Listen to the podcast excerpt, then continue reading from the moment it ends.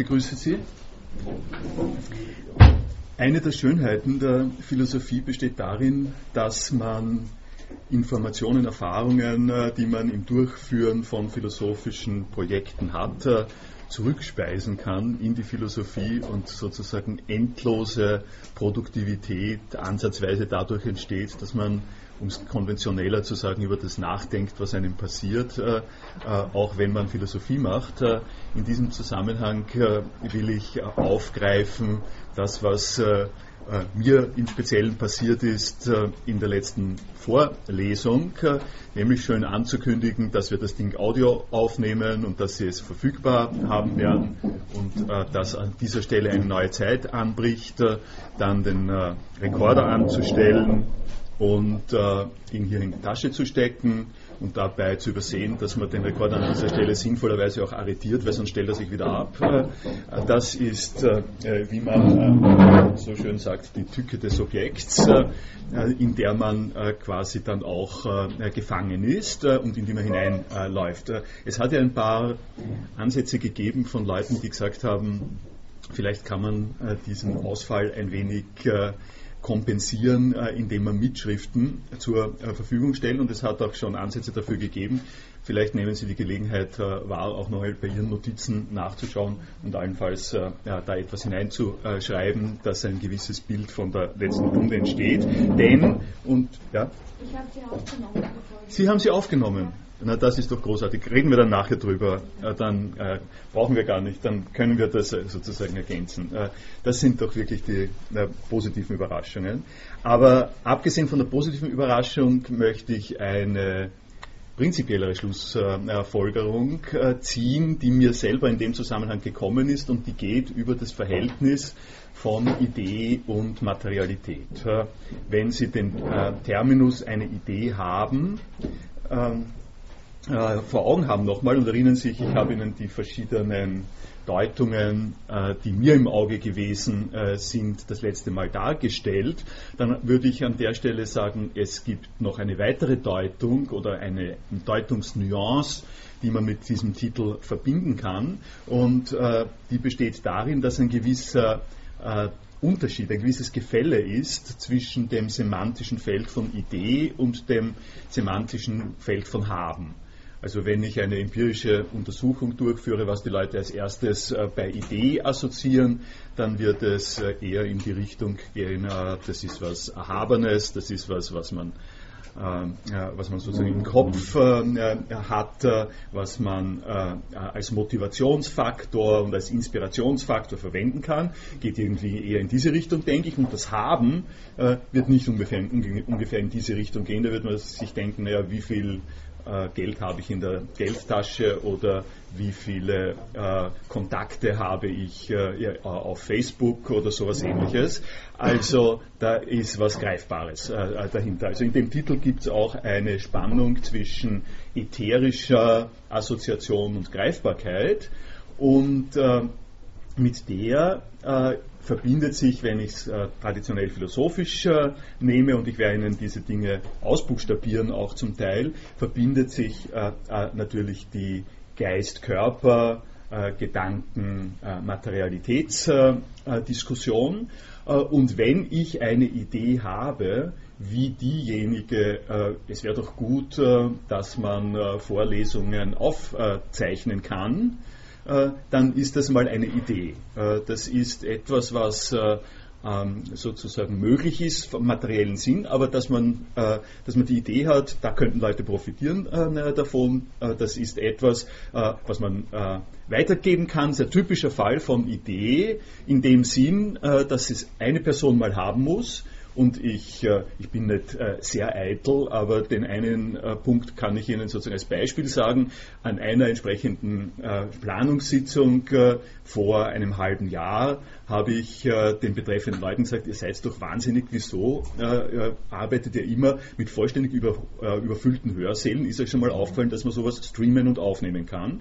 Der Effekt war der, dass jetzt fünf Hörsäle, drei plus irgendwas Hörsäle, eingerichtet worden sind in den letzten zwei Monaten äh, mit Streaming-Software. man kann jetzt diskutieren darüber, wie sinnvoll pädagogisch das ist oder so weiter, aber es ist ein klarer Fall, äh, dass ich nichts verloren habe, dadurch, dass ich den Leuten das Geheimnis gesagt habe, wisst ihr was, ihr könnt könnt äh, das mit Audio aufnehmen, äh, dann spart ihr euch ein bisschen äh, etwas von den Troubles. Äh, dieses Geheimnis äh, äh, konnte ich mitteilen, ohne dass mir was davon weggenommen wird und so, dass andere Leute davon profitieren können. Äh, das ist äh, dieser Punkt und ist unabhängig von der entsprechenden Software, die an dieser Stelle verwendet wird. Wie man das implementiert, ist vergleichsweise, ähm, vergleichsweise nicht äh, so bedeutend. Jetzt könnte man sagen, wenn ich so beschreibe, dann gibt es ein starkes Gefälle zwischen der Produktivität und der Nutzbarkeit von Ideen und den, äh, dass man dann halt ein paar Ingenieure holt äh, und ihnen sagt, äh, wisst was, äh, montiert uns eine Kamera äh, und einen gewissen ähm, äh, Tonträger, Tonaufnahmesystem, das setzen wir um. Da, können, da kann man, die Idee hat jemand, der dafür quasi gelobt wird. Die Ingenieure, die das umsetzen, die kann man austauschen. Das ist dann halt eine Frage des, der Firma und des Preises. Äh, die werden nicht genannt äh, in den Berichten der Universitätsleitung, dass man das gemacht hat. Da kommen die Namen der Ingenieure kommen sozusagen nicht vor. Das ist das Gefälle, das an dieser Stelle ist. Dieses Gefälle Idee-Materialität wird allerdings, da bin ich jetzt beim Beginn meiner Nutzanwendung herb gestört, äh, wenn äh, jemand, der mit den Materialien umgeht, mit der Materialität umgeht, an der Stelle so stümperhaft ist wie ich äh, und das ganz einfach nicht richtig aufnimmt. Ich bin nicht der Einzige, der, mein Kollege, geschätzter Zimmerkollege Richard Heinrich hat, was ich so höre, auch hin und wieder mal Schwierigkeiten, den Recording-Button äh, zu finden äh, in äh, diesem Zusammenhang. Hat etwas mit der Ansiedlung von Philosophie in ein bisschen höheren äh, Bereichen zu tun. Okay, damit ist das Ding äh, gestorben, äh, glücklicherweise nicht, aber im Prinzip äh, wäre es quasi äh, äh, gestorben und das ist schon mal ein Hinweis darauf, dass Materialität und die Ingenieure und die Kenntnis von Ingenieurkapazität, also von einfachen technischen Dingen doch nicht ganz äh, unwichtig ist, auch für äh, Ideen. Wir werden auf das immer wieder zurückkommen. Ideen müssen wenn sie interessant sind, auch äh, in einer Weise verwirklicht äh, werden können. Und im Verwirklichen steckt etwas drinnen, steckt ein Moment drinnen, das in der Idee des äh, Streamings sozusagen nur ganz harmlos angelegt ist und nicht in seiner Nachhaltigkeit und Bedeutung erfasst wird.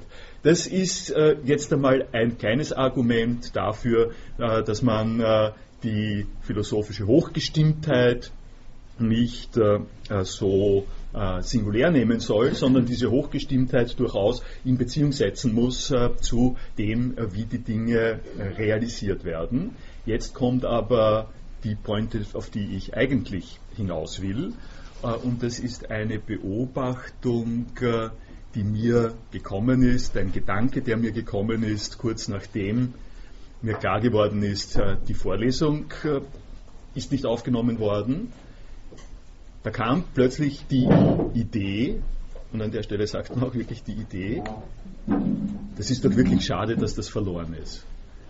Ich habe doch einige gute Gedanken gehabt. Die Beiträge der äh, Studierenden, die da gekommen sind, waren ausgesprochen interessant. Wir haben das alles aufgezeichnet und jetzt ist es weg. Es ist weg, nicht mehr wiederzufinden, vergangen, aus.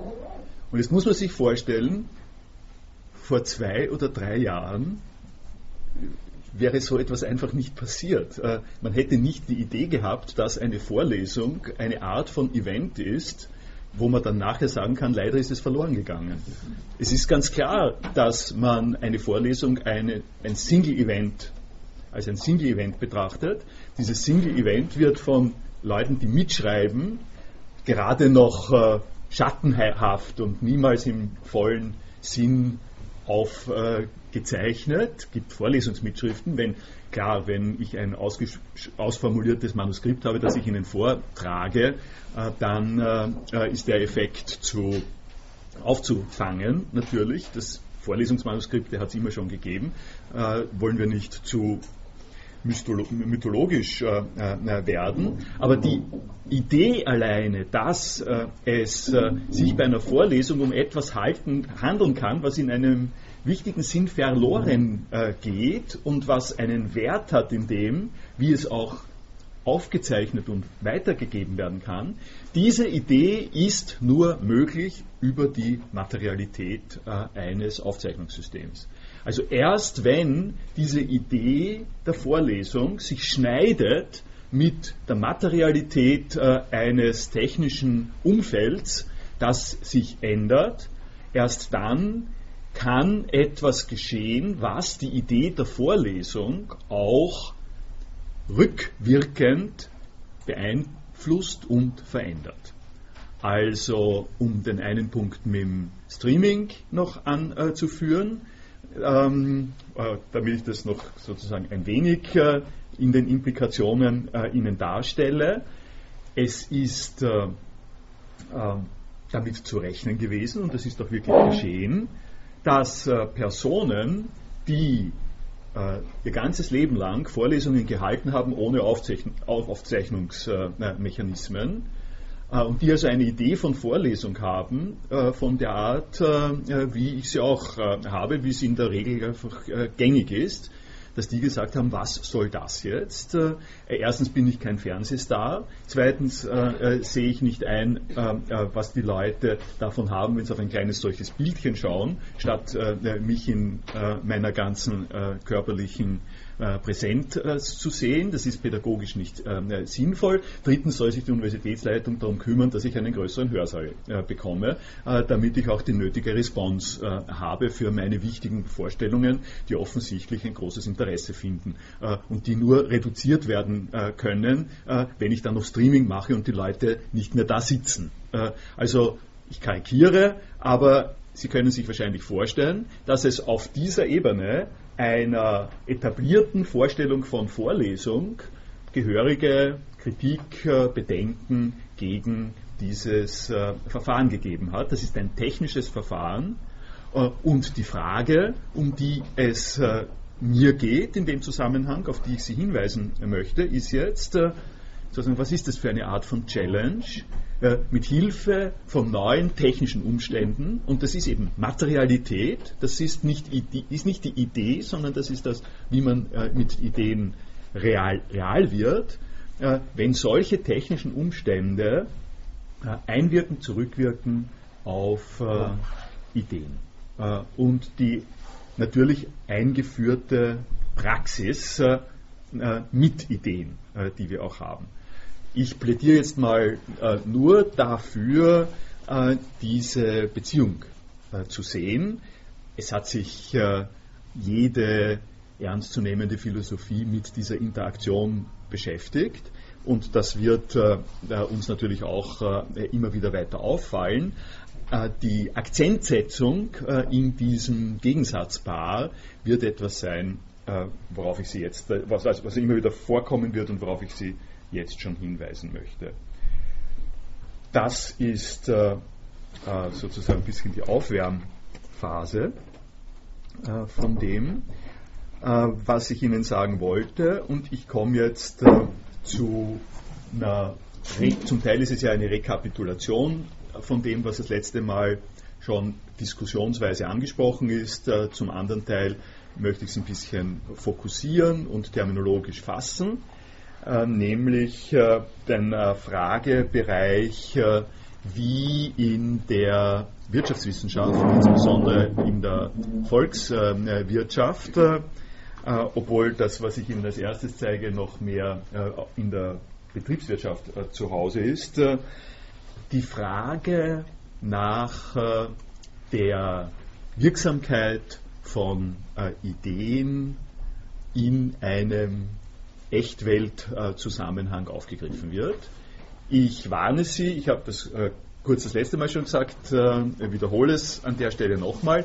Ich werde Ihnen, bevor wir ähm, in die traditionellen philosophischen Gewässer geraten, werde ich Ihnen zwei äh, ein wenig fremdartigere äh, Zugänge präsentieren. Den einen fremdartigen Zugang, wenn Sie Philosophie bisher hauptsächlich gemacht haben, sehen Sie hier äh, gerade. Das sind sozusagen äh, Kurven, Skizzen, äh, Koordinatensysteme. Da möchte ich Ihnen äh, etwas nahebringen äh, davon, wie das in der Volkswirtschaftslehre äh, diskutiert wird. Und das Zweite, nachdem, wenn Sie dann diese Koordinatensysteme verdaut haben, warne ich Sie, dann kommt äh, noch was Zweites. Äh, ich, ich werde dann in die griechische Sprache wechseln, einfach um auch unter anderem deswegen, um so ein bisschen einen Effekt zu haben, äh, der darauf hinweist, dass es auch in der Philosophie Fachterminologie gibt, in einem äh, wichtigen Sinn. Äh, im, der, also in der Wirtschaftswissenschaft ist die Fachterminologie die Mathematik, also ein Teil der Fachterminologie ist Mathematik.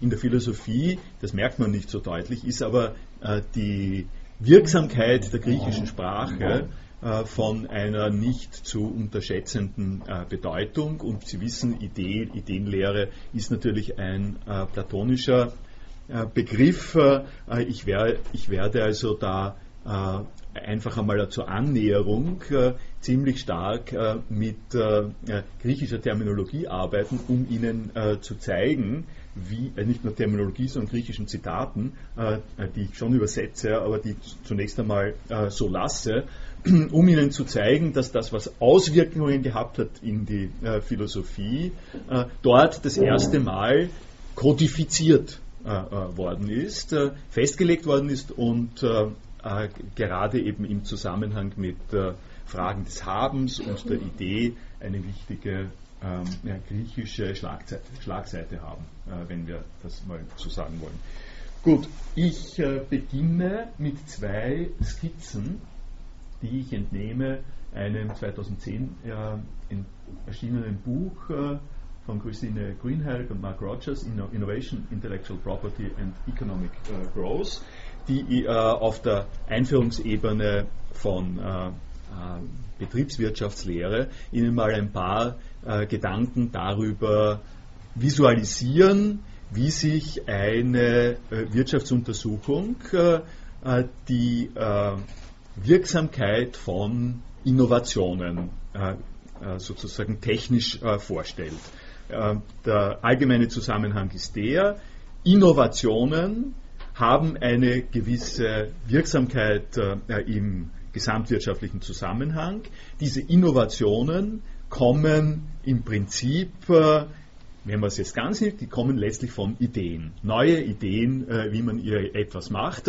Ein Zwischenterminus, um zu beschreiben, wo die herkommen, ist Technologien. Das ist ein gängigerer Ausdruck äh, in der Debatte zweite Hälfte des 20. Jahrhunderts gewesen. Technologien, neue Technologien äh, befördern äh, das Wirtschaftswachstum. So wie der Paul Romer, auf den ich dann weiter unten zu sprechen komme, das zuspitzt, ist es aber so, und Paul Krugman, den ich das letzte Mal kurz äh, präsentiert habe, ist, noch immer am äh, Web und ich empfehle Ihnen, äh, das Krugman-Kapitel zu lesen, das wirklich äh, auch ein Genuss zu lesen ist, äh, also ein wirklich schön geschriebenes äh, ökonomisches Einführungswerk. Ähm, ändern diesen verlagerndes Gewicht dieses Ausdrucks von Technologien auch auf Ideen. Und Paul Romer spricht also dann ausgesprochen explizit von Ideen. Ähm, auf das kommen wir äh, zurück. Was ist der äh, Zusammenhang, äh, der mit dieser Skizze angesprochen ist? Ähm, da gibt, da, da, um das zu erklären, muss man sozusagen äh, voll, muss man und kann man voll hineinsteigen äh, in das, wie äh, Ökonomen ganz allgemein an ihre Phänomene herangehen. es gibt hier äh, dieses Koordinateneck. Äh, auf der einen Seite wird die äh, Anzahl der äh, produzierten Items eines Gebrauchsguts eingetragen, also wie, viele, wie viel Stück werden von etwas produziert. und hier wird eingetragen, wie viel kosten diese, jeweiligen, diese jeweiligen Stücke. Also äh, wie viel äh, wird dann am Markt äh, davon dafür verlangt. und dann gibt es eine sogenannte Demand Curve, wie Sie es sehen, also eine Nachfragekurve. Und die Nachfragekurve ähm, zeigt Ihnen das Verhältnis dazwischen für sozusagen für welche äh, Stückzahlen, äh, welche Preise in einem Markt äh, verlangt werden können.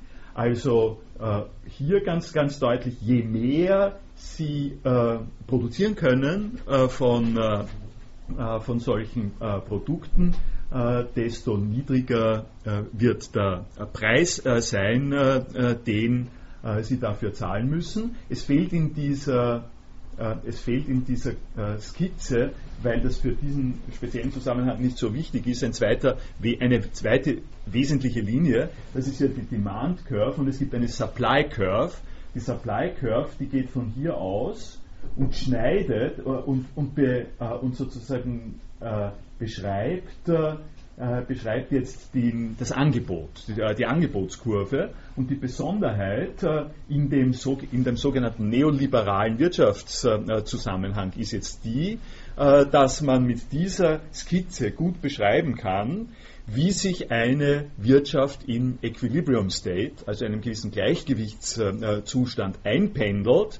Und dieser Gleichgewichtszustand äh, ist äh, dann erreicht, wenn, wenn die Supply, äh, also eine, ein solcher Zustand ist erreicht, wenn die Supply Curve, also was produziert wird, die Demand Curve äh, schneidet äh, und, und äh, insbesondere wird äh, äh, untersucht, unter, unter welchen Bedingungen so etwas stattfinden kann, dass also gerade so viele Stücke an, produziert werden von einem nachgefragten Gut, wie die, das Maximum äh, der äh, äh Bevölkerung äh, äh, verlangt und zu zahlen in der Lage oder bereit ist.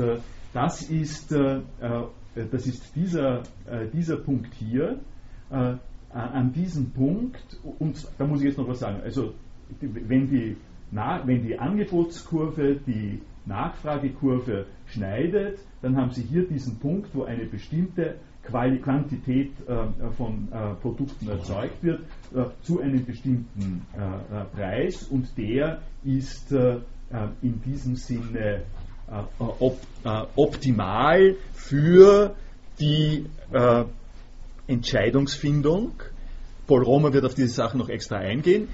dieser Punkt ist entscheidend für die strategische Entscheidung sowohl der Produzentinnen wie viel sie produzieren, als auch der Konsumentinnen, äh, wie viel von ihnen äh, dieses Produkt äh, nachfragen und kaufen.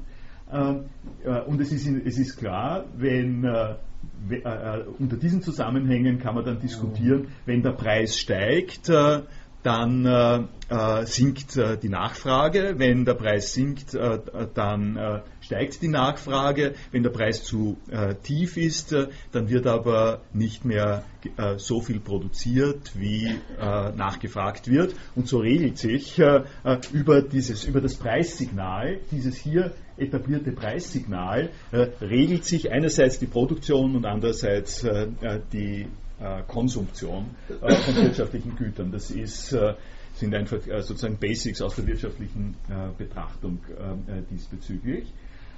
Ähm, darüber sollte ich jetzt noch was sagen, weil da kommen wir dann zusätzlich, dann kommen wir sozusagen noch weiter später dazu. Ähm, in dieser Betrachtungsweise gibt es dieses spezielle Dreieck hier, und das nennt man äh, Consumer, Consumer Surplus, also den äh, die, äh, Profit, der, äh, der, Vorteil, den äh, Konsumentinnen ziehen aus einer Marktwirtschaft.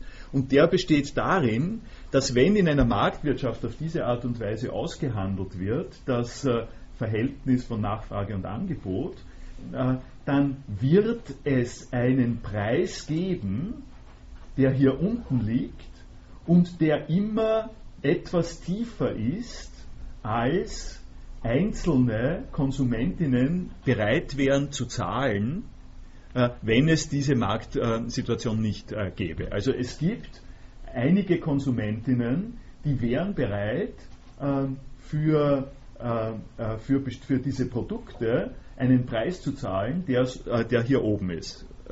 Das hängt natürlich von, daran, dass die Wirtschaftskapazitäten sehr unterschiedlich verteilt sind. Die würden, wenn weniger produziert, wenn weniger äh, Stück produziert werden, würden die einen höheren Preis zahlen.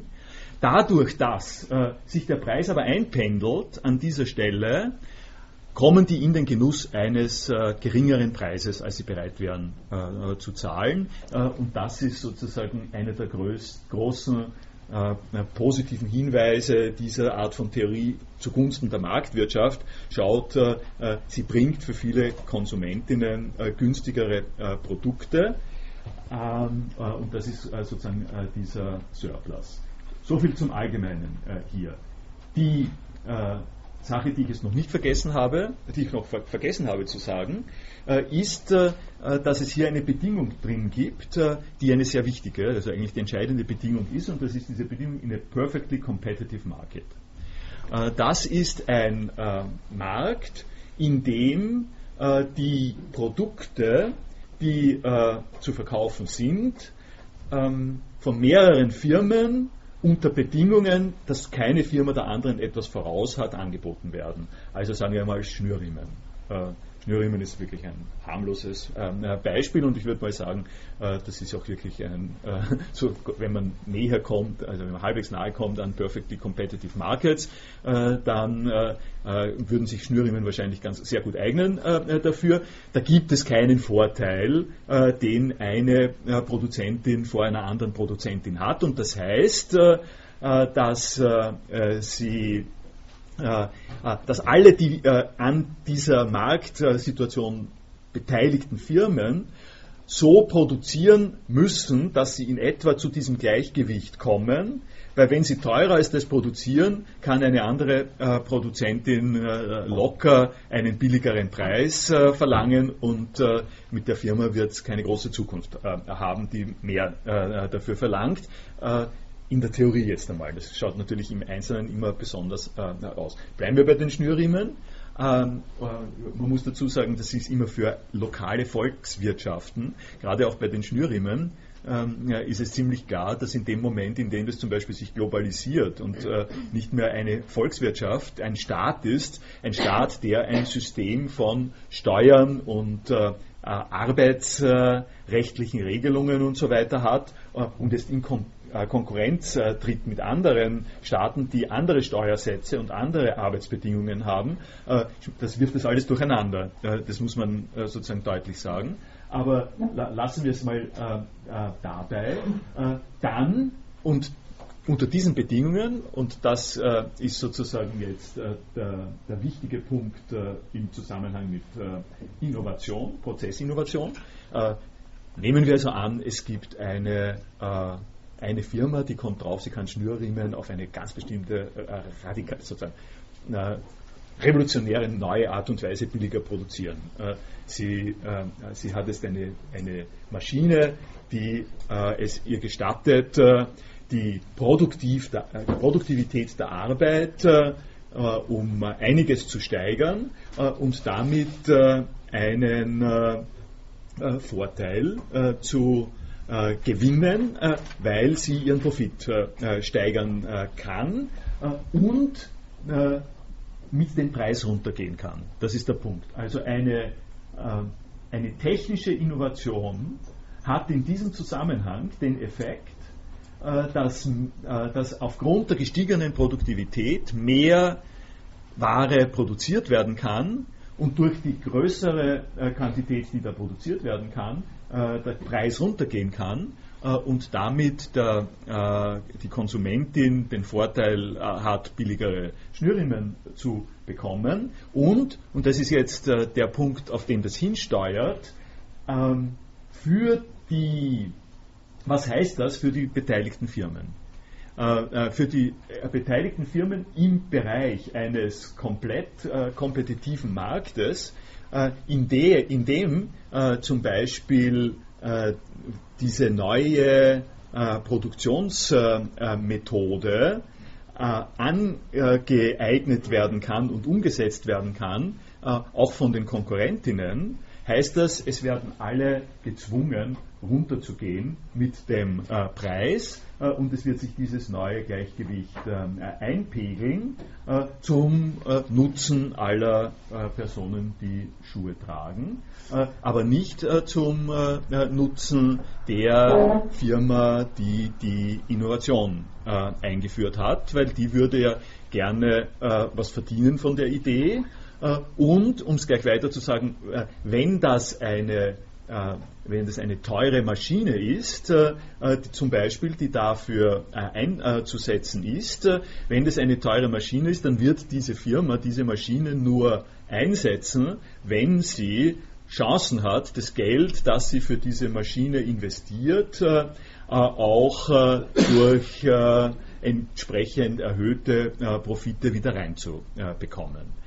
Äh, und da haben Sie jetzt äh, das erste Aufleuchten des Problems von Ideen und geistigem Eigentum, weil wenn diese Schnürriemenfabrik äh, eine Maschine dort wirklich hinbaut, die diese schönen Sachen leistet, dann wird man damit rechnen können, dass sie, ähm, dass sie eine ähm, ein Jahr lang Vorsprung oder sowas hat, äh, bis es sich langsam herumgesprochen hat, was machen die eigentlich, dann müssen die äh, Konkurrentinnen äh, ähm, die Maschine erst wieder bauen, äh, die haben, sind ein, zwei äh, Jahre im Hintertreffen, in diesen Jahren äh, kann der Profit schon eben steigen und äh, die äh, Investitionen können hereingenommen werden, ganz zu schweigen davon, äh, dass es einen Marktvorteil gibt äh, angesichts dessen, äh, dass diese Firma dann etabliert ist. Die macht die effektivsten äh, Schnürriemen.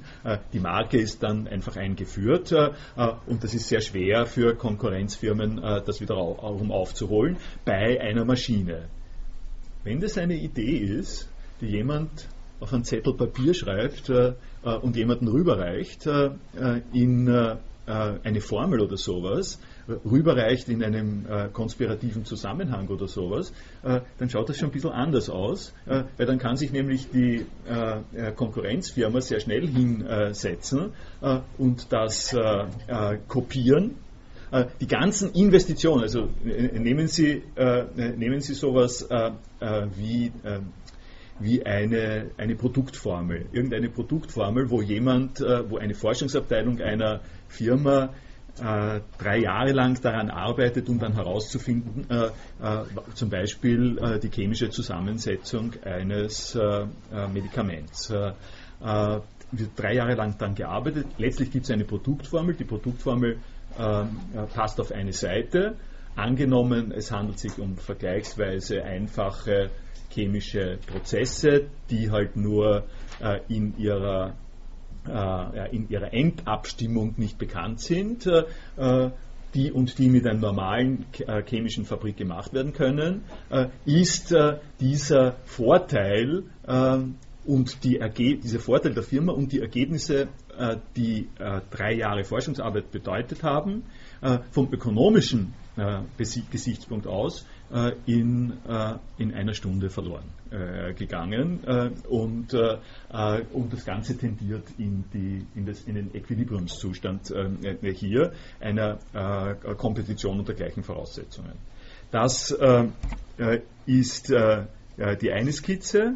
Die andere Skizze ist jetzt die, wie, ja, wie, wird, wie wird mit sowas umgegangen, welche äh, sozusagen Perspektiven und politischen äh, Überlegungen äh, verbinden sich damit.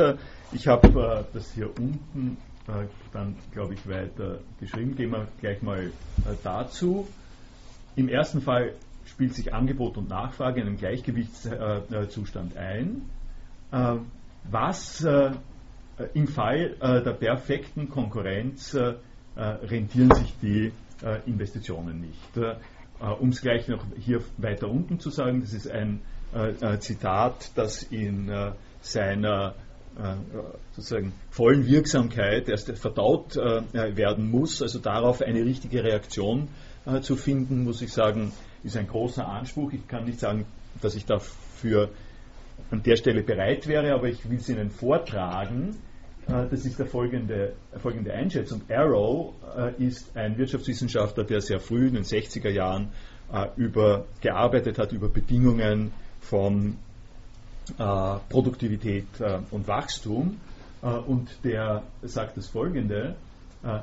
In a free enterprise economy, the profitability of invention requires a suboptimal allocation of resources.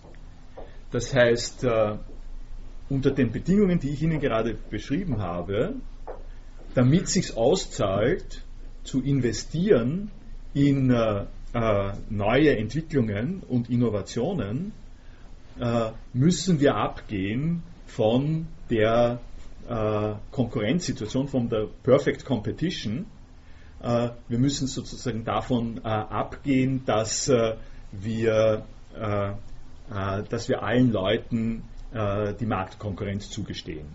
Das ist deswegen und, ja, das ist deswegen eine Härte auch im Rahmen der ökonomischen Theorie, die besteht, weil, die, weil sozusagen die Verteidigungssituation die, die Form von systemerhaltender Argumentation, die man in einer normalen Wirtschaftsargumentation hat, ist ja die, dass die Leute sagen, wir können zeigen, mathematisch mit diesen Kurven, dass die Marktwirtschaft äh, ein optimales Ergebnis äh, hat, genau deswegen, weil durch die Supply and Demand Curve äh, sich ein Gleichgewicht einstellt, in dem ein Minimum an Preis verlangt wird.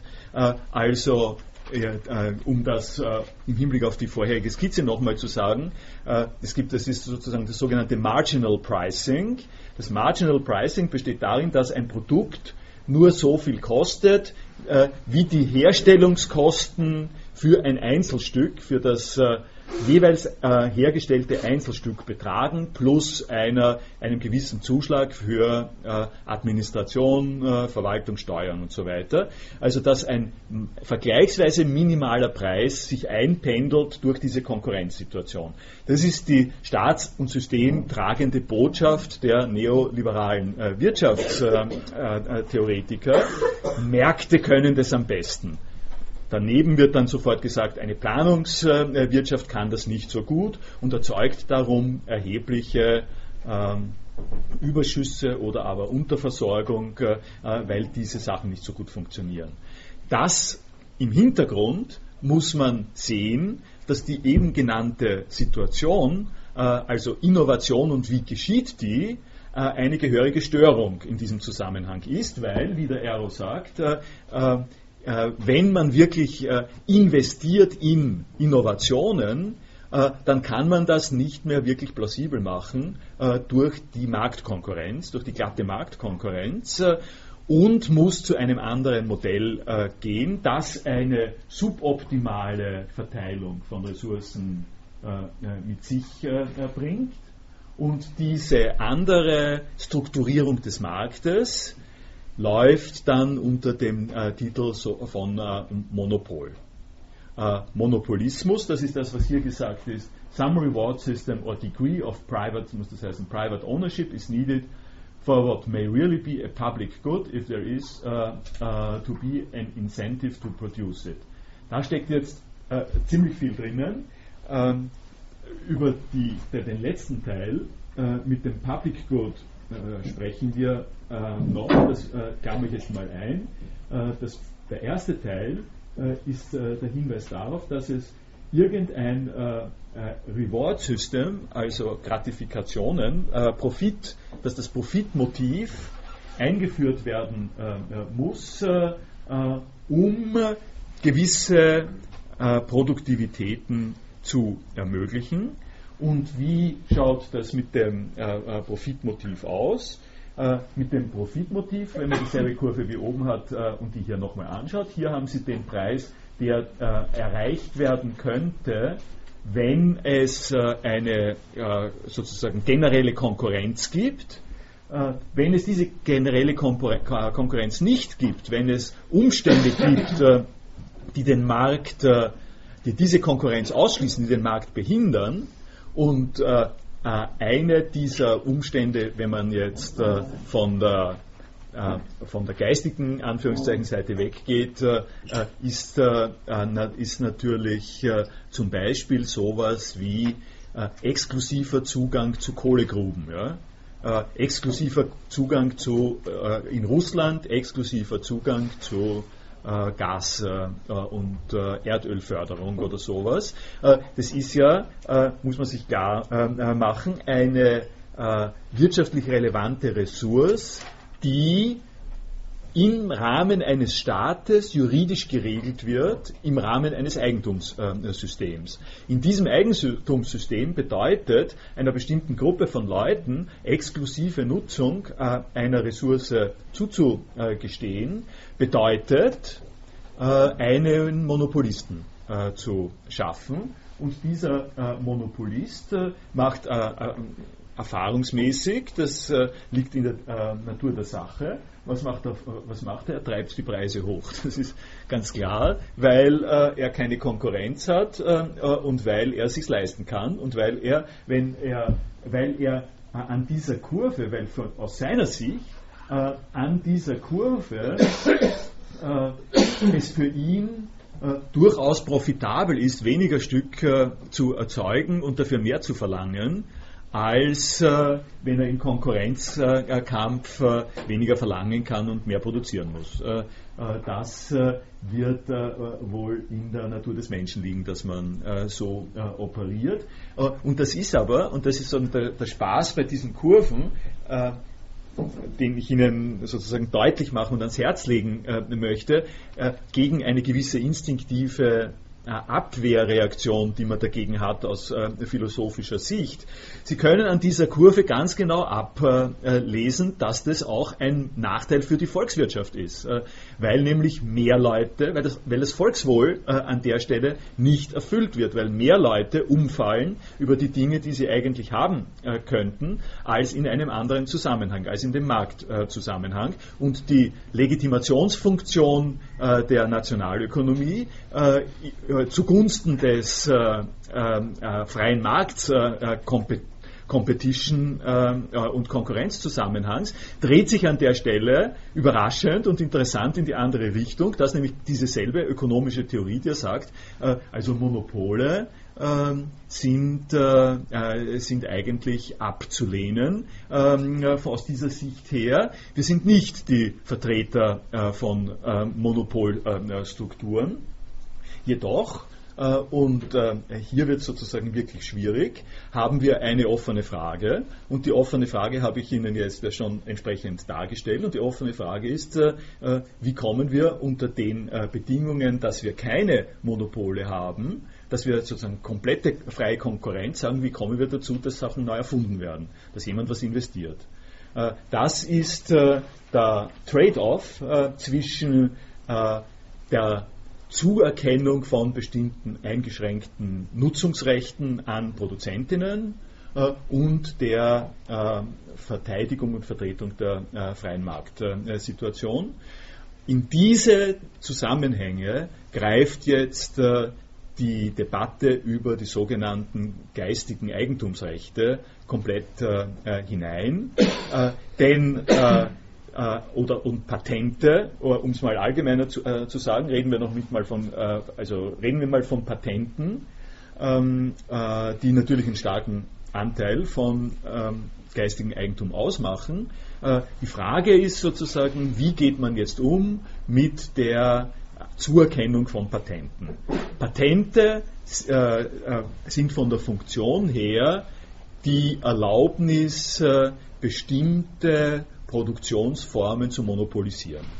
Auf eine bestimmte Zeit mit der Argumentation, und das ist nicht die Argumentation, das ist mir an der Stelle schon relativ wichtig, ja? das ist nicht die Argumentation, wir haben ein paar Freunde äh, und diesen Freunden wollen wir Geld zuschieben und deswegen äh, geben wir ihnen ein Patent. Das ist keine hoffähige Argumentation, so wird in, in der Wirtschaftswissenschaft, obwohl man sozusagen äh, so eine Tendenz hat zu sagen, äh, es geht darum, dass diejenigen, die schon haben, bestärkt und bestätigt werden äh, in der in der Akkumulation dessen, was sie schon haben. Das ist nicht die Argumentation. Die Argumentation ist, äh, wir, wir geben ihnen diese Art von Monopolsituation, äh, weil wir auf die Art und Weise erhoffen, dass äh, es etwas äh, als Produkt gibt, dass es Resultate gibt, äh, die dann letztlich der ganzen Gesellschaft äh, zugutekommen und die durch die Innovationen, die damit angestoßen sind, das Gemeinwohl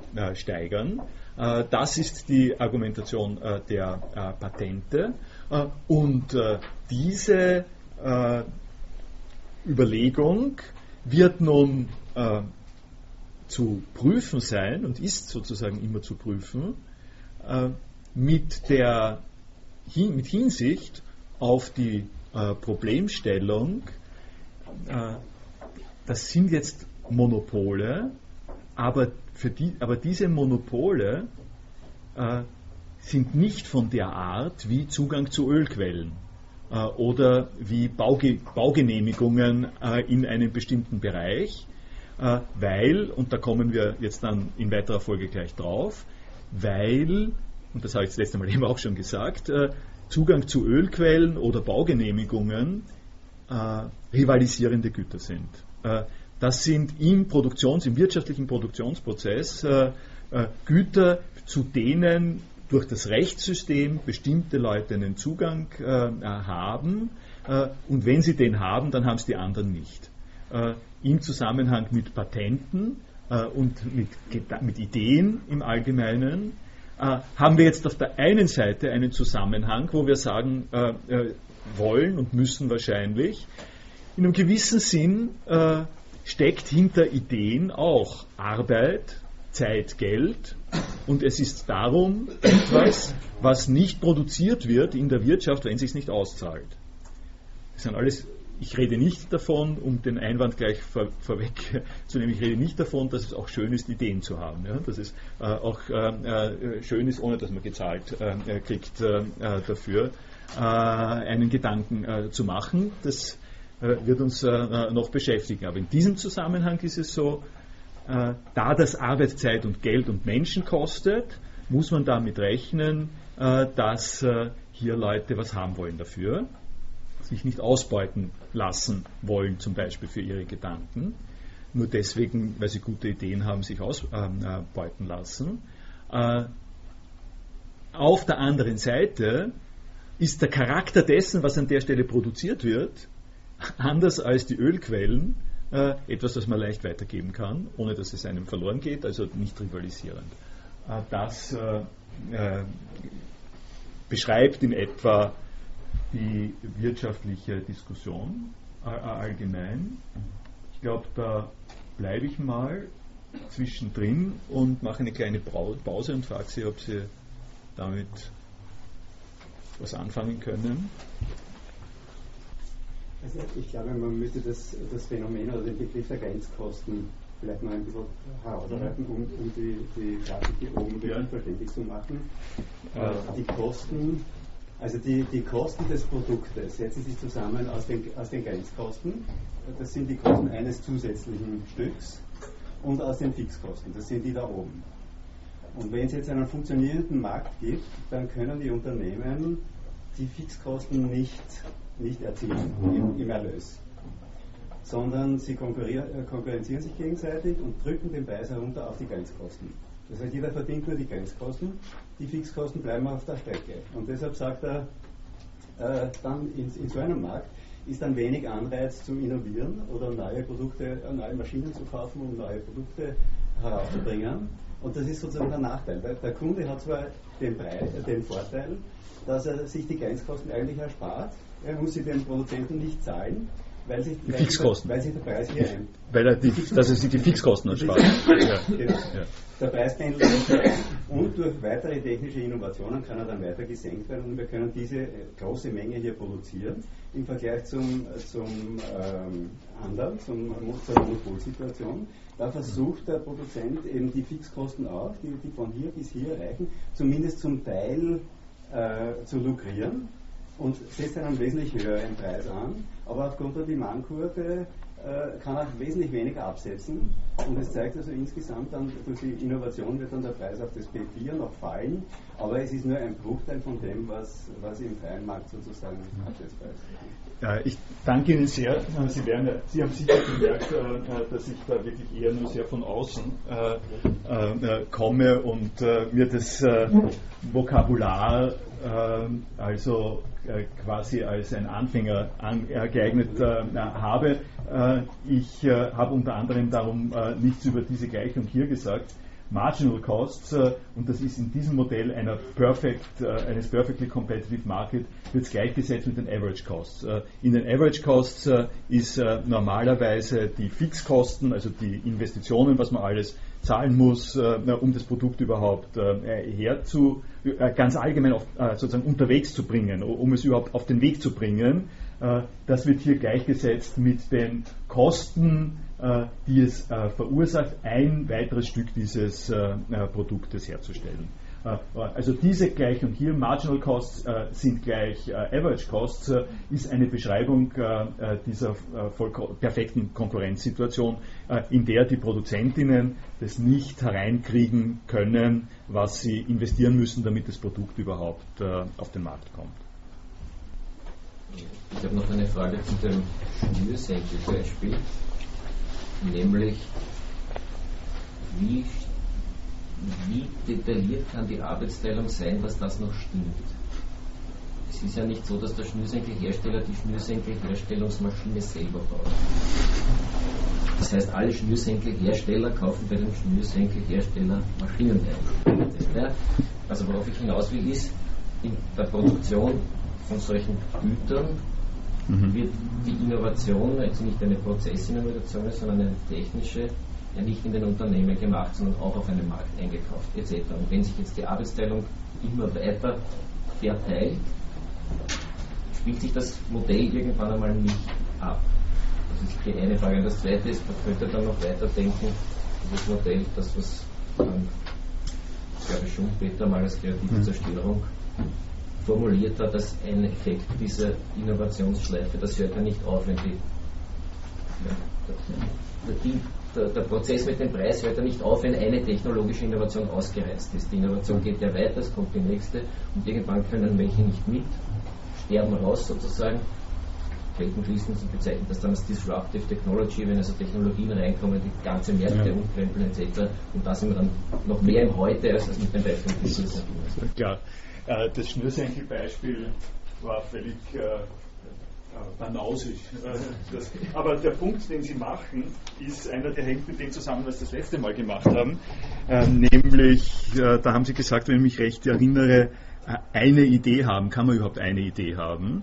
Und äh, da war ganz, klar, ganz schnell klar, man kann eine Idee nicht haben. Das habe ich ja auch äh, entsprechend angesprochen.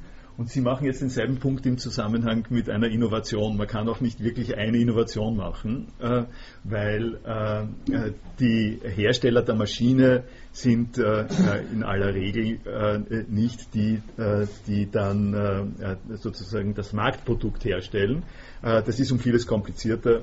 Wir befinden uns auf einer irgendwie lächerlichen Abstraktionsebene, das ist klar.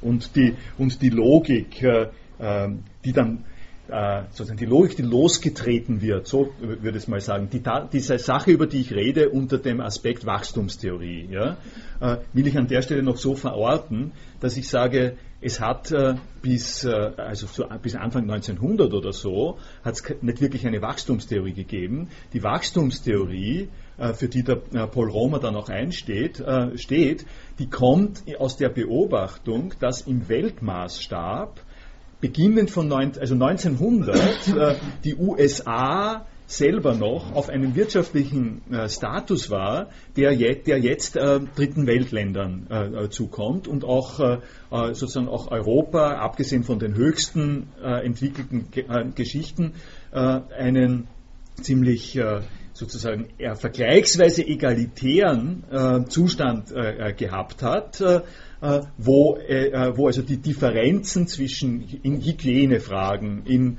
Wohnfragen, in Ernährungsfragen vergleichsweise mild waren und dass wir im letzten Jahrhundert einfach gesehen haben, dass bestimmte Volkswirtschaften sich auf eine gigantische Art und Weise weiterentwickelt haben, sodass diese Differentiale ziemlich stark gestiegen sind, zu diesen großen Ungleichheiten geführt haben.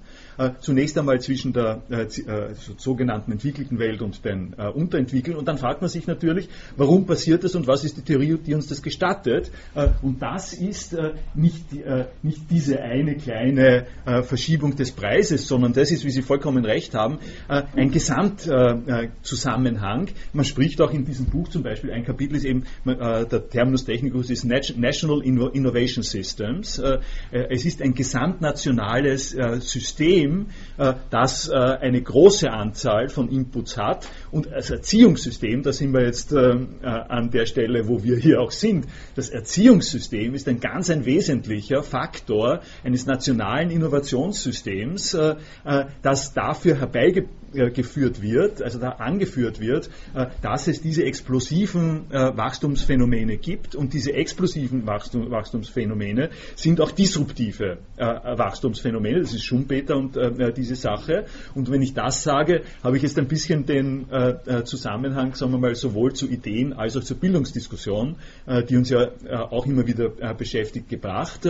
Das, was wir hier machen und worüber wir hier reden, ist ein Teil eines nationalen Innovationssystems, äh, äh, an dem hohes Interesse ist von Seiten der Regierung und von Seiten der Wirtschaft, weil äh, die Wachstumstheorie, und das ist wiederum ein Punkt, den der Paul Romer eben sehr, sehr deutlich gemacht hat, weil die Wachstumstheorie herausarbeitet, äh, wie stark diese Investitionen äh, in äh, Kapazitäten, in kognitive Kapazitäten eine Rolle spielen in der wirtschaftlichen Entwicklung. Und worauf ich jetzt hinaus wollte, das werden Sie sich ja irgendwie denken können, nicht? Äh, äh, worauf das zu einem Teil hinausgeht, ist, wenn die privaten Produzenten und Produzentinnen ihre Fixkosten nicht eintreiben können über das Produkt, es aber wünschenswert ist, dass Innovationen geschehen und dass Gedanken produziert werden, die dann auch ausgenutzt werden können, dann stellt sich die Frage, wer macht das?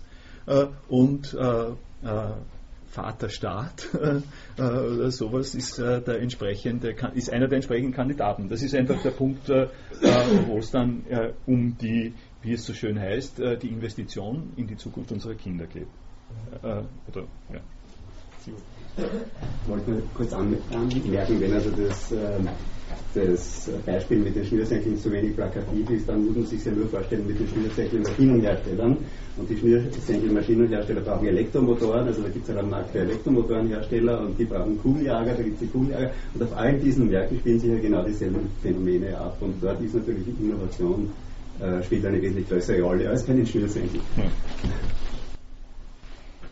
Ja gut, dann verlassen wir mal diesen Bereich hier und ich will das erste, ich habe Ihnen hier drei Links äh, zum Paul Romer äh, gegeben, das können Sie sich selber anschauen, um äh, ein bisschen ein Bild äh, zu äh, bekommen, wer das ist.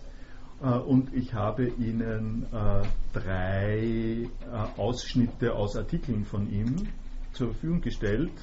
Wir fangen mal an äh, bei Objekt und Ideen.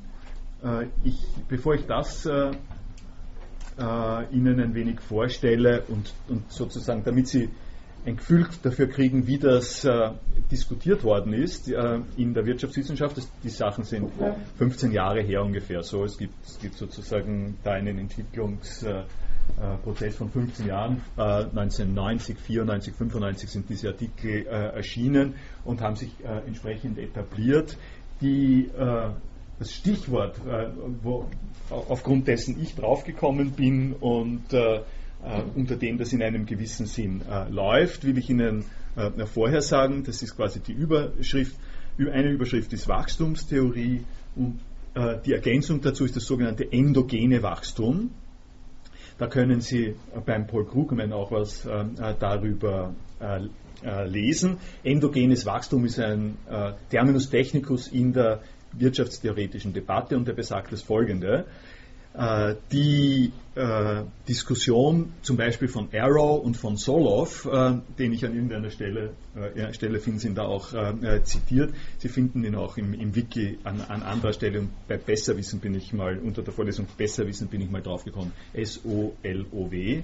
Äh, die haben die Wachstumsphänomene auch schon gesehen, die ich von, vorher angesprochen habe.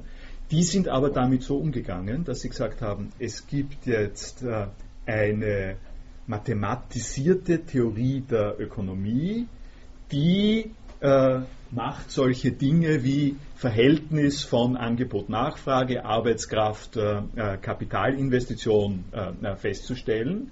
Und diese traditionelle hergebrachte wissenschaftliche äh, Wirtschaftstheorie stellt fest, dass der wirkliche Wert und die wirkliche Produktivität dessen, was eine solche Wirtschaft leistet, äh, nicht mehr wirklich errechenbar ist äh, im Rahmen einer Formel, in die eingeht die Arbeitskraft und das Kapital. Äh, äh, also was äh, Standard die Adam Smith Tradition ist, weil diese, weil es gibt, es gibt einfach Firmen, die sind um so viel mehr wert, als sich ergeben würde durch Arbeitskraft und Kapital, dass es einen Wirtschaftswissenschaftler nur aus der Bahn werfen kann. Das absolut klassischste Beispiel ist Amazon. Nicht? Amazon hat einen Börsenwert der ist äh, ziemlich hoch, produziert ständig Verluste und hat eine Geschäftsidee äh, äh, gehabt. Ne? Äh, das, warum ist Amazon so viel wert? Warum, äh, ganz handgreiflich, wieso sind Leute bereit äh, zu investieren in Amazon? weil sonst würde dieser Börsepreis nicht so hoch sein, zu investieren in Amazon, so dass Amazon seinerseits äh, seine Geschäftsideen verfolgen kann, obwohl die ich glaube, jahrzehntelang einfach nur Verluste äh, äh, geschrieben haben. Das ist, nicht, äh, äh ist einfach nicht erklärbar äh, durch äh, klassische wirtschaftswissenschaftliche Modelle. und das wird in diesem alten Zusammenhang, im Solow-Arrow-Zusammenhang, tatsächlich auch zugeordnet einem Technologiefaktor. Also da in diesem Technologiefaktor steht, steckt drinnen äh, der ideell, die ideelle Komponente, das, was an der Stelle als äh, Potenzial, als Innovationspotenzial drinnen ist, aber in dem klassischen äh, Modell ist der Technologiefaktor ähm, in einem äh, in einer Phrase, die an dieser Stelle immer genannt worden ist, Manna, Manna vom Himmel, Manna, Manna from Heaven, äh, ist es sozusagen kritisch genannt worden. Das heißt, es ist eine Externalität, äh, anders gesprochen, wirtschaftswissenschaftlich, da, man hat ein Glück. Man hat das Glück, dass jemand äh, auf die Idee gekommen ist. Äh, und wenn man, wenn man sozusagen sagt, okay, das ist der Faktor Glück, äh, den man gehabt hat, die, diese Idee gehabt hat, und dann man baut den in die Formel ein, dann, äh, äh, kriegt, dann kann die Formel wieder irgendwo stimmen. Äh, also mein Beispiel äh, nicht im wirtschaftlichen, äh, auch im wirtschaftlichen Zusammenhang ist, Sie sind äh, Besitzerin eines Verlages, Sie produzieren Bücher, die gehen gut oder schlecht und dann haben Sie das Glück, dass eine Ihrer Autorinnen den Nobelpreis kriegt. Das ist wirklich schön ähm, für Sie, weil Sie plötzlich aufgrund dieser Externalität deutlich mehr Bücher äh, verkaufen und einen Gewinn machen. Äh, und in einem gewissen Sinn, äh, das, ist ja, äh, das ist etwas, wovon man wahrlich nicht die Augen verschließen kann, darf und soll, äh, ist der Nobelpreis, ob, obwohl es eben ein ideeller Wert ist, auch eine wirtschaftliche Größe, äh, klarerweise. Aber in diesem Zusammenhang ist es nicht eine intern wirtschaftliche Größe, äh, sondern es ist eine Außen, ein Außenfaktor, äh, der in die wirtschaftlichen Zusammenhänge hineinspielt, aber nicht wirtschaftlich erfasst werden kann.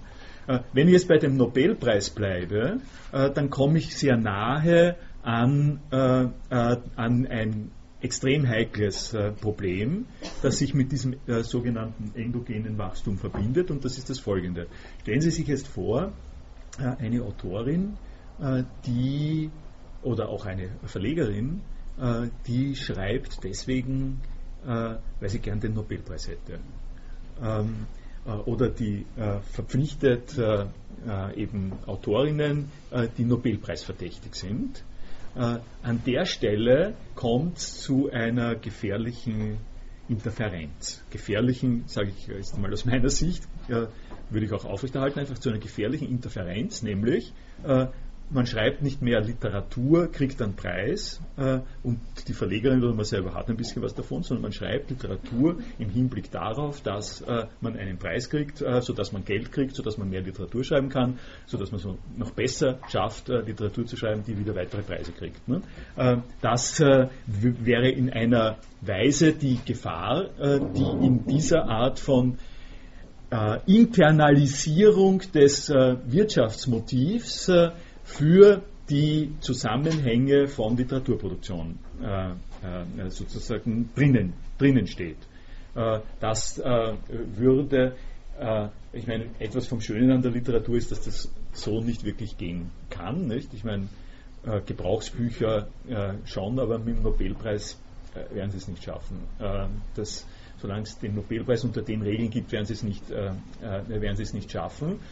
Der Unterschied zwischen dem und was in der Wirtschaft passiert, äh, ist äh, jetzt aber von der größten äh, Wichtigkeit, von einer wirklich äh, hohen Wichtigkeit, äh, weil was der Roma gemacht hat in seinem Modell, ist vergleichsweise so etwas, nämlich, äh, ähm, da komme ich, hier ist es, hier ist es glaube ich drinnen, das ist das Second Premise, ja, dass äh, hier ist äh, quasi die, das umstrittene äh, Ding ist hier gleich sehr deutlich beschrieben. The second premise is that technological change arises in large part because of intentional actions taken by people who respond to market incentives. Thus, the model is one of endogen endogenous rather than exogenous uh, technological change.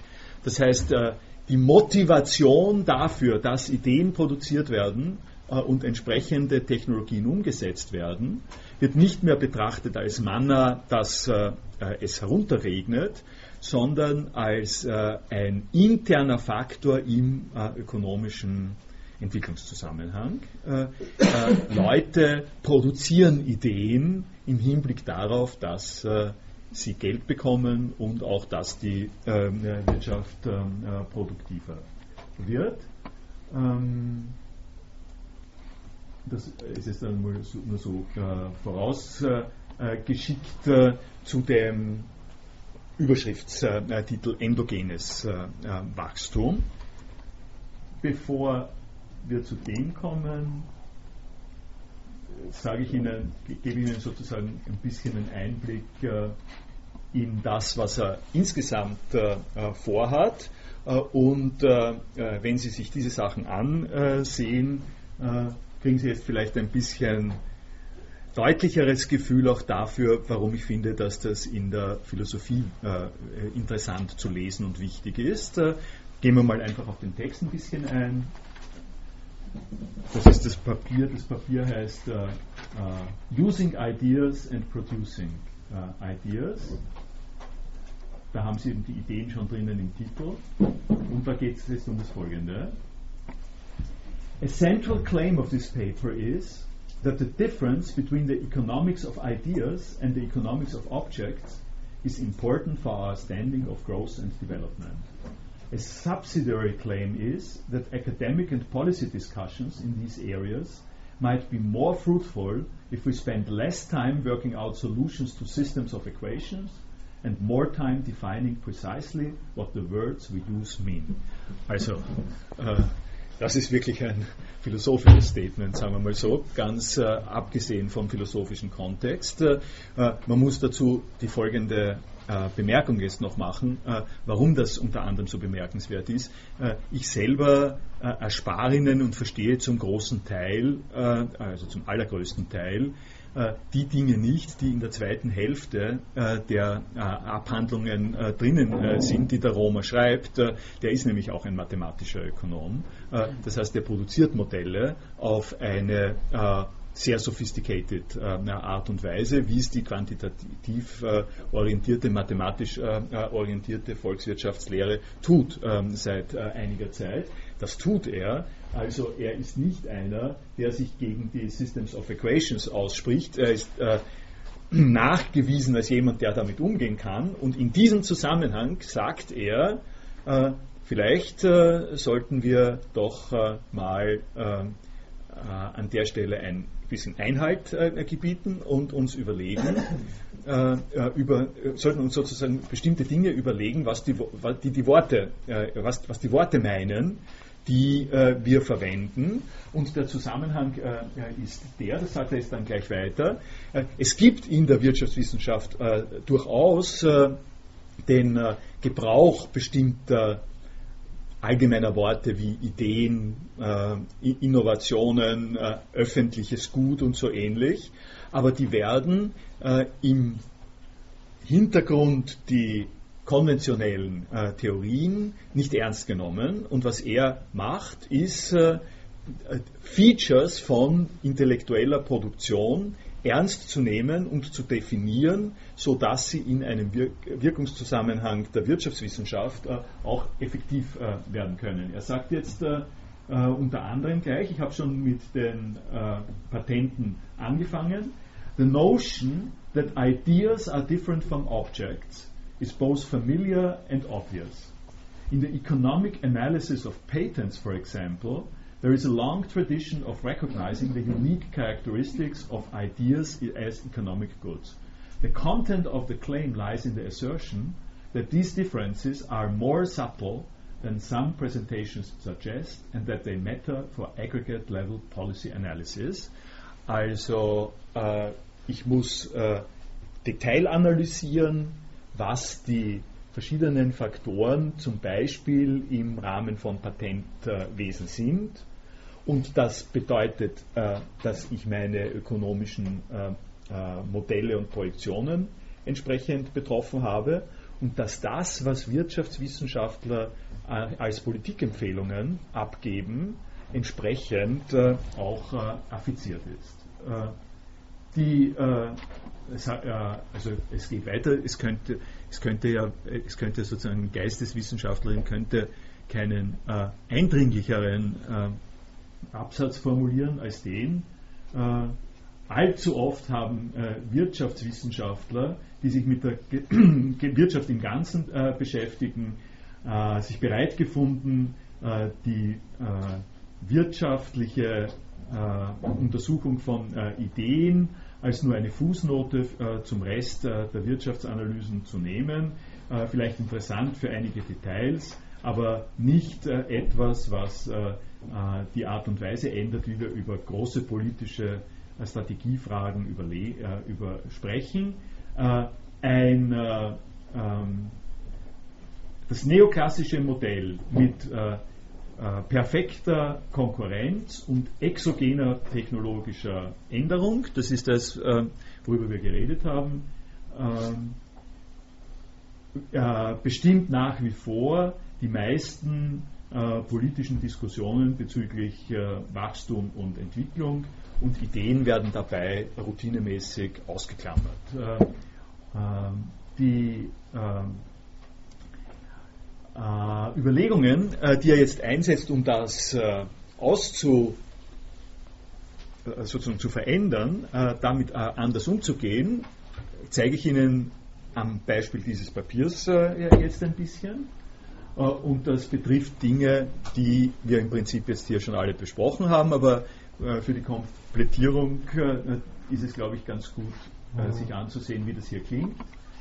Als ökonomische Güter unterscheiden sich Ideen von Gegenständen auf eine Art und Weise, die um einiges raffinierter ist als die normalen aggregierten Modelle von Produktionsfunktionen es gestatten.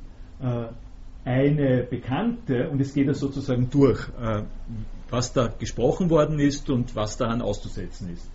eine bekannte Beschreibung einer Idee als eines öffentlichen Gutes, wie zum Beispiel ein, äh, ähm, was ist das, ein Turm, ein, äh, der Lichtstrahl eines Leuchtturms. Äh, der Lichtstrahl eines Leuchtturms, äh, äh, das ist ein öffentliches Gut. Ja? Äh, also was anders als öffentliches Gut genannt wird, ist zum Beispiel Landesverteidigung. Ist ein, ist ein Beispiel, das immer wieder kommt für öffentliches Gut.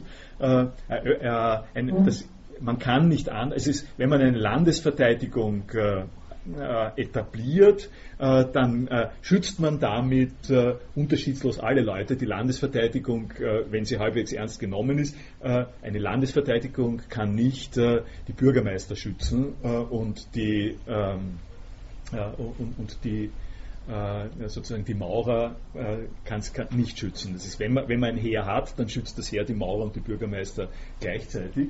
Äh, und beim äh, Lichtstrahl eines äh, äh, Leuchtturms ist es auch so, der Lichtstrahl wird angeboten und welche Schiffe sich jetzt danach richten, kann der Lichtstrahl nicht diskriminieren. Also diese das ist eine, ein öffentliches Gut. Für Ideen ist das vergleichsweise eine, eben eine Formel äh, oder die Idee eines, äh, um das umstrittene Beispiel zu nennen, des One-Click-Shop äh, zum Beispiel. Ähm, das, wären, das wären sozusagen äh, Ideen. Äh, das, äh, und da geht es jetzt gerade sozusagen rein. Wenn man einfach sagt, eine Idee ist in der Öffentlichkeit, ist zugänglich und da gibt es überhaupt kein Problem, damit wird nicht berücksichtigt, dass viele Ideen von privaten Personen kontrolliert werden, die äh, reagieren auf äh, Marktanreize. Also eine Idee ist nicht einfach nur ähm, äh, eine, äh, ein, eine Idee, die jeder haben kann und derer sich niemand äh, bemächtigen kann, das, äh, das muss man sozusagen differenzieren. Das ist eine zu idealistische Idee von Idee, um es so zu sagen. Äh, ebenso fehlerhaft ist äh, die Vorstellung, Ideen mit Humankapital zu identifizieren und sie als ein konventionelles privates Gut zu definieren. Privatkapital ist, äh, wenn ein Fußball, Fußballverein äh, sich den Ronaldo kauft. Ja? Das äh, ist äh, der, der Ronaldo ist äh, ein klassischer Fall von Privatkapital, äh, von Humankapital, äh, das aneigenbar ist. Der kann nur für einen Verein spielen und der hat zwar etwas, was, was er sozusagen als Mensch mit sich bringt, was nicht eine Maschine oder sowas ist, sondern die äh, also die Spielzüge, die der Ronaldo oder wen immer sie äh, als Favorit äh, haben in dem Zusammenhang produziert, das kann man nicht ausrechnen. Das ist angelegt in dieser bestimmten Person. Das ist was, das, das ist ein geistiger, also ein, ein genial, man sagt nicht umsonst ein genialer Pass. Ja? Also das ist ein geistiges Gut in einer Weise, in der Lage zu sein, in der Lage zu sein, diesen, äh, diesen Pass so zu setzen. Es ist ein geistiges Gut, aber er ist ein geistiges Gut verbunden mit einer menschlichen Person, äh, mit einem Humankapital, das man kaufen und äh, bezahlen äh, kann. Äh, eine, also Rechen, zum Beispiel Rechenfähigkeit, äh, Rechenfähigkeit, die sie sich aneignen, Verständnis einer Situation, die sie sich aneignen, äh, die etwas Kognitives ist, äh, die aber als, äh, als diese kognitive Fähigkeit in ihnen drinnen steckt, die sozusagen in ihrem Körper, in ihrem Hirn ist die umgesetzt und kann darum auch in Ort und Zeit lokalisiert und mit einem Preis versehen werden. Das ist nicht der Fall bei Ideen, darum ist es auch missverständlich. Die also die Identifikation von Humankapital mit Ideen äh, äh, verfehlt äh, die Tatsache, dass Ideen äh, von äh, vielen äh, Menschen zur selben Zeit verwendet werden können. gehen wir mal die, die, die beiden sozusagen die raffinierteren Sachen, die da kommen, will ich jetzt nicht extra kommentieren, weil da müsste ich eine ganze Reihe von zusätzlichen äh, Dingen erklären, äh, die Sie sich vielleicht mal ansehen separat. ich gehe zu dieser Skizze, die sozusagen zum Überblick vielleicht sinnvoll ist für das, was wir hier machen. er sagt, wir müssen zwei Achsen voneinander unterscheiden. Das ist ein Begriffssystem, das äh, eine doppelte äh, Unterscheidung impliziert. Äh, das eine ist die Unterscheidung zwischen rivalisierenden Gütern und nicht rivalisierenden Gütern. das ist eben das Links und Rechts. Und dann eine Unterscheidung zwischen Ausschließbarkeit, also das Moment, sich etwas aneignen zu können. Und die Besonderheit, die Raffinesse, die begriffliche Raffinesse, auf die er jetzt draufkommt in dem ökonomischen Zusammenhang ist, äh, dass wir nicht einfach sagen können, und das ist sehr instruktiv übrigens äh, für Debatten auch über Open Source äh, und die Form von öffentlichen Gütern, dass wir nicht einfach sagen können, das ist eine Idee, die kostet dich ja nichts, darum kannst du mir es geben äh, ohne dass du einen äh, Nachteil hast. Äh, also sozusagen das Wirtschaftsmodell des Schummelns bei einer Prüfung. Warum, wenn niemand dich erwischt, sollst du nicht in der Prüfung deiner Nachbarin die äh, Information geben. Du hast sie ja auch, äh, äh, du, sie, sie, nimmt sie dir ja nicht weg und sie, sie kriegt es, dich kostet es nichts, beide, sind, beide zusammen sind glücklicher als eine alleine.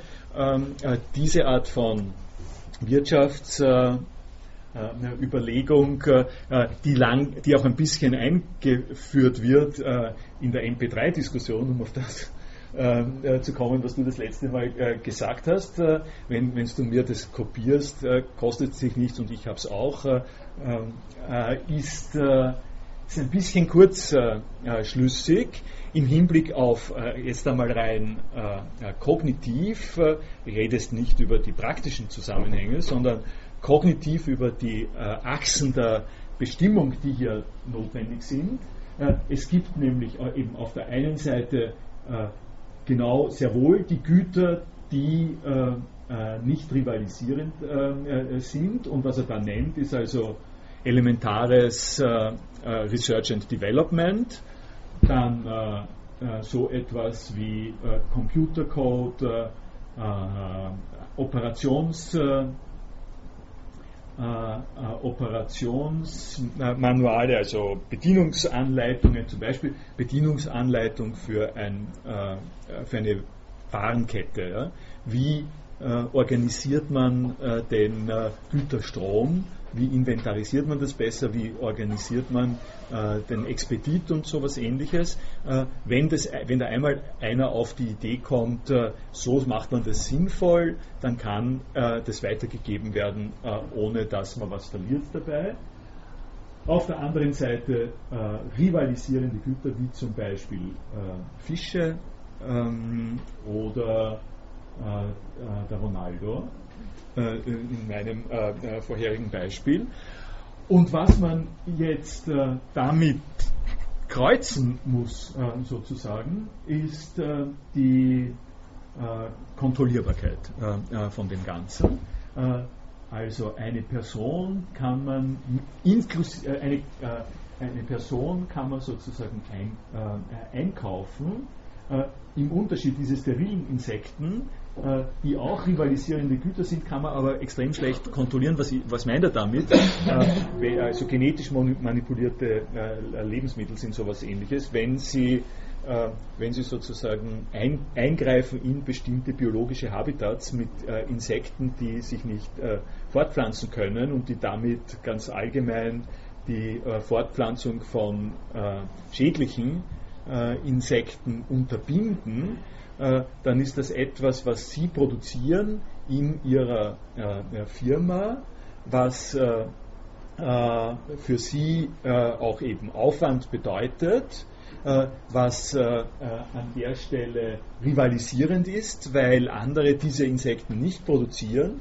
Aber in dem Moment, in dem Sie die auf den Acker schicken, die Insekten, können Sie nicht mehr ausschließen, dass irgendjemand sich ein paar von denen schnappt äh, und äh, sie äh, für die eigenen Zwecke äh, verwendet und weiter äh, tut. Das ist also eine Nicht-Kontrollierbarkeit bei gleichzeitiger äh, Rivalität und vergleichbar dazu auf der anderen Seite sozusagen gibt es auch eine hohe Kontrollierbarkeit bei nicht rivalisierenden Gütern also zum Beispiel Premiere oder sowas ähnliches, äh, wo äh, die Formel, äh, um die es da eigentlich geht, äh, äh, zum äh, Verschlüsseln oder so, vergleichsweise einfach und schmerzfrei weiterzugeben ist, aber ein, also an, an, der Stelle so wie, so wie öffentliches, öffentliches Fernsehen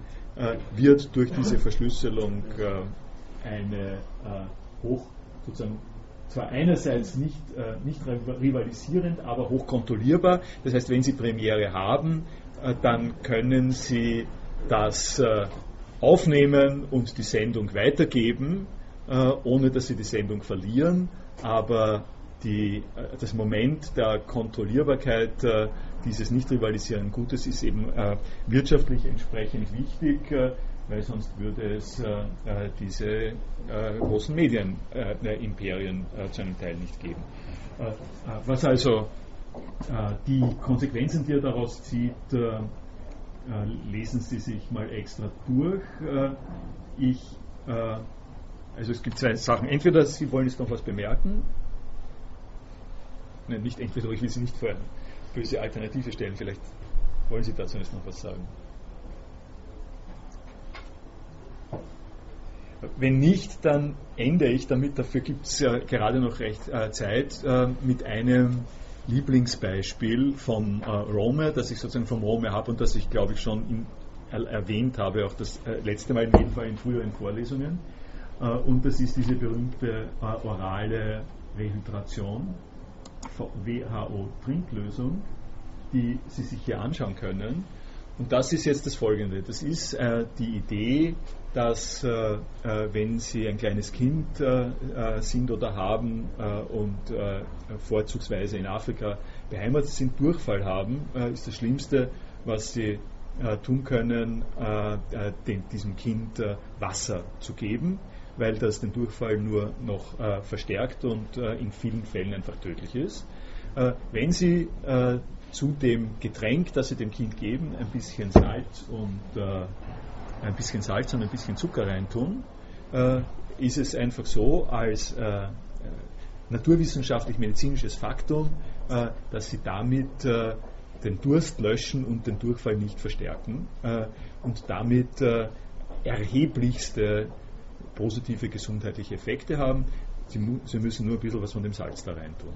Das kostet überhaupt nichts. Äh, das ist von, der, von den ähm, Grenzkosten, äh, von, von, den Marginal Costs, äh, ist das vollkommen lächerlich und, und ist auf der anderen Seite ein ungeheurer Wert für die Volkswohlfahrt.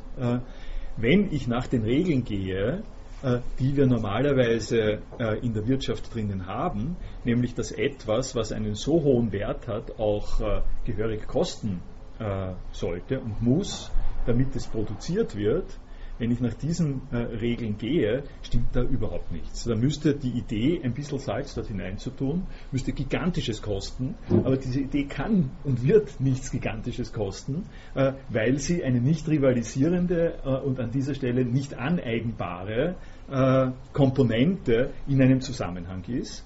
Das heißt, kurz gesagt, es bringt äh, in diesem krassen, klassischen Beispiel, bringt der Charakter von Ideen bringt die, äh, die Kalküle äh, der äh, Wachstums- und Wirtschaftswissenschaftler äh, gehörigst äh, durcheinander äh, und, und führt dazu, dass man sich überlegt, welche anderen Herangehensweisen, Modelle man braucht, um diese Art von Zusammenhängen zu erfassen. Und wenn äh, also die, äh, diese drei, äh, diese drei äh, ersten Einträge, die ich Ihnen da gebracht habe, sind äh, Ausschnitte aus wissenschaftlichen Artikeln, die ich Ihnen sehr empfehle, äh, die aber zugegebenerweise nicht ganz leicht zu lesen sind. Wenn Sie was Leichteres zum Lesen haben wollen, dann nehmen Sie diese Ideen zur Organisation von Ideen. Das hier ist äh, ein Interview, das er gegeben hat 2001 ähm, oder sowas ist das, über technologischen Wandel und eine unbegrenzte menschliche Zukunft, wo er die Dinge die wir hier besprochen haben, in einem normal verständlichen äh, Kontext äh, äh, deutlich macht. Wir haben hier auch schon ein Beispiel äh, der Anwendung äh, äh, von Gedanken diesbezüglich auf die Universität Wien. ich empfehle Ihnen das zur Kenntnisnahme und das nächste Mal kann man vielleicht da, dann weiter beginnen. Danke.